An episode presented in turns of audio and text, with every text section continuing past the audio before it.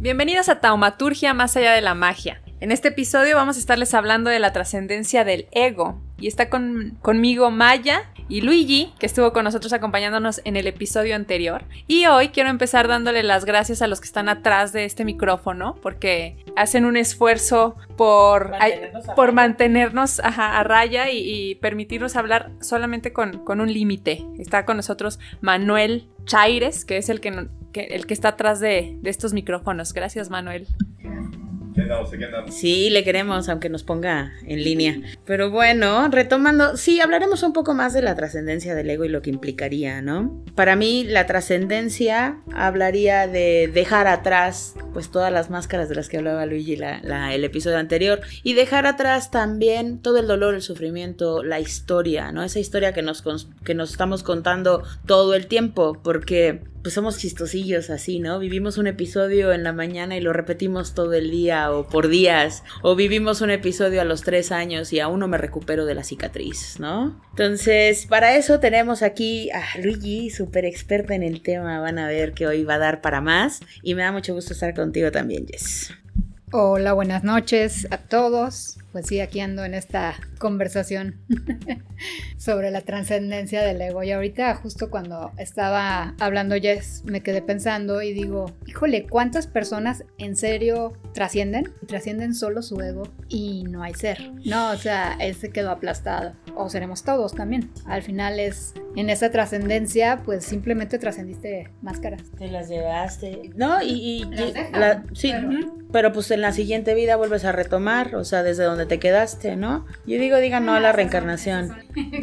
Pues depende de, pues escojamos una vertiente. Pero, pero la trascendencia, la verdadera trascendencia implicaría dejar atrás todas las máscaras y, que el, el, ser emergiera. Y pues hablamos un poco de Buda, ¿no? Y lo que le pasó a Buda, esa cosa que le sucedió a él muy chistosilla, ¿no? En la que se ilumina y él puede ver el camino y todas sus vidas y todos sus caminos y todas las lecciones que en alguna de ellas tuvo que aprender para para solo ser.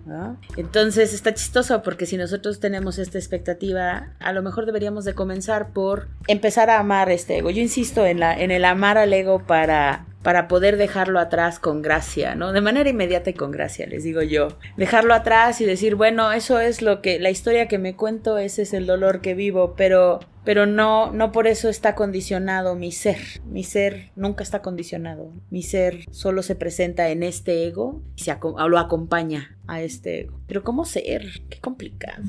¿Cómo ser y cómo trascender? O sea, ¿cómo, ¿cómo no llevarte o cómo no eh, seguir con esa cantidad de máscaras? Que es como que nos metimos al juego y ya después ya no sabes cómo salirte, ¿no? o sea, estamos ahí participando todos y ahora salte. Ahora quédate desnuda, pues está dificilísimo. No hay un libro que te diga, no hay nadie. O sea, te lo pueden repetir, puedes ir a cursos, puedes ver, pero pues la primera máscara que te tendrías que quitar es contigo ante el espejo. Y ni esa. O sea, cuesta, ¿sí? Cuesta. Nosotros mismos, con nosotros mismos tenemos nuestras propias máscaras. Y dependiendo del día, del, del momento, de la razón, pero pues lo aprendimos desde bebés. Me, gustó que, que, mencionaras este tema de, de, este videojuego y el avatar, porque me traes a otro nivel. Estaba platicando con esta señora que está aquí al lado mío, el coach, el coach que tengo aquí atrás. Estaba platicando justo de eso, de que, que le decía yo, ¿y si solamente fuéramos sin la necesidad de utilizar nuestros superpoderes que traemos de, de deidad, ¿no? Dejamos de prestarle atención a nuestros pensamientos, a nuestros sueños, dejamos de utilizar las herramientas que sabemos y solamente nos lanzamos al ruedo a vivir. Porque, pues ese es el juego. Digo, es como si agarraras el Mario y no utilizaras la flautita nunca para brincarte en ningún mundo.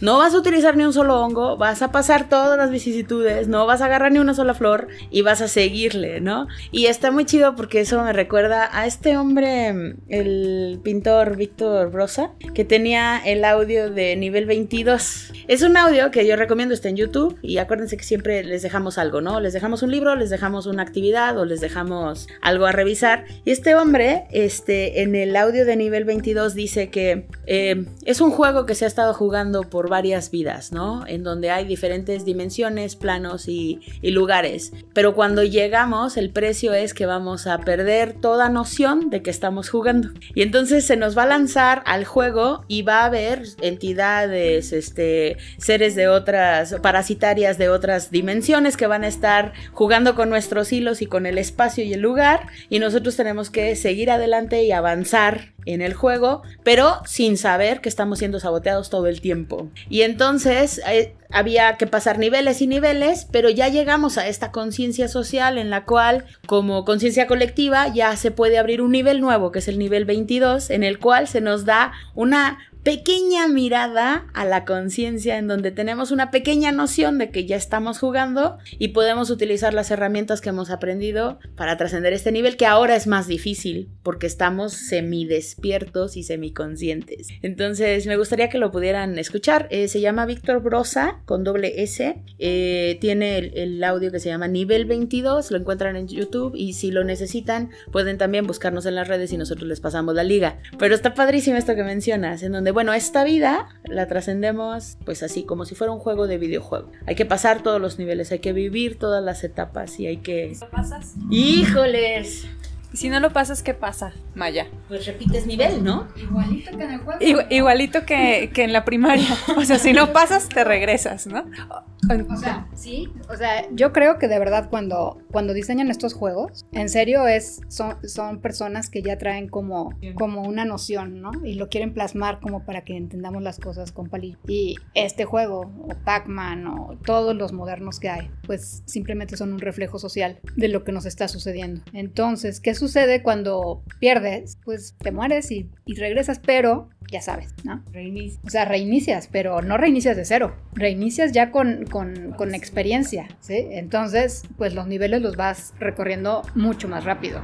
Ya sabes en dónde te va a salir la planta carnívora. Tienes que, tienes que rascarle para saber qué fue lo que aprendiste, ¿no? O sea, tienes que hacer como una, eh, ¿cómo decirlo? Como introspección para recordar qué fue lo que aprendiste. Pues así son los saberes, ¿no? O sea, eh, si sabemos hoy de chamanismo, es mucho, es un poco de lo que se ha pasado de voz en voz, pero es un mucho de lo que hemos recordado, ¿no? Los saberes están ahí, porque insisto en, en llamar a, a, Buda, ¿no? En el libro de, de, Buda de Deepak Chopra, él decía en el capítulo 18, decía esto de, este, ¿cómo te llamas? Bueno, pues me puedes llamar Siddhartha, que es por la vida que me conoces, pero llevo 300 mil vidas, entonces tú eliges cómo quieres llamarme. Entonces, cuando se acceden a estos saberes, estamos recordando lo que vivimos en cuando perdimos el nivel anterior o cuando nos comió la planta carnívora o cuando nos caímos en el hoyo porque no brincamos a tiempo. Y sí, esto de, de, recordar y realmente el conocimiento lo, lo, traemos, está en nosotros, pero igual otra vez fuimos manipulados, ¿no? Y nos dijeron que el conocimiento está afuera y que nosotros no tenemos nada. Entonces, pues como que esa parte la tenemos cegada, bloqueada, y buscamos afuera lo que tenemos adentro. Entonces, cuando ya verdaderamente te das cuenta que tienes, que simplemente es el hecho de conscientemente decirlo y accedes a, a, al conocimiento, pues puedes utilizarlo. Pero es tan fácil que, como nos han explicado siempre que las cosas son difíciles, simplemente el hecho de hacer las cosas fáciles nos, re nos resulta imposible. Nuestra mente nos traiciona. Híjole, pues me encantó volver a, a cerrar esto de manera tan, tan armónica. Armónica, ajá, sí, sí, fue sin tanto, sin tanta pérdida de, de, del tema. Mm, yo estoy muy agradecida de tener la oportunidad de, de, y de vivir en esta vida con todas estas herramientas que me permiten eso, quitar los velos, ¿no? O sea, ¿por qué, ¿Por qué hacemos tarot, no? ¿Por qué hacemos, por qué observamos las estrellas? ¿Por qué hacemos un saumerio? Para irle quitando rigidez a esa, a ese, a esa vida que vivimos y acceder a saberes y creer en la magia. Creer en la magia me hace creer en que la vida puede ser más sencilla y puedo insisto, llegar o acceder a estos saberes y traerlos a mí en, la, en esta conciencia, ¿no? Entonces, pues yo me despido, muchísimas gracias, soy Maya Ontiveros y te dejo. Muchas gracias por habernos acompañado, estuvo padrísimo el tema. Gracias Luigi, eh, un placer y estar hablando de estos temas, pues nos, nos encantaría pasarnos aquí toda la tarde, pero pues no se puede. Muchísimas gracias, nos encuentran en nuestras redes sociales, en Facebook como Taumaturgia más allá de la magia y en Instagram como taumaturgia.m. Mándenos sus comentarios y estén atentos para publicarles eh, los recursos que, de los cuales les hemos estado hablando.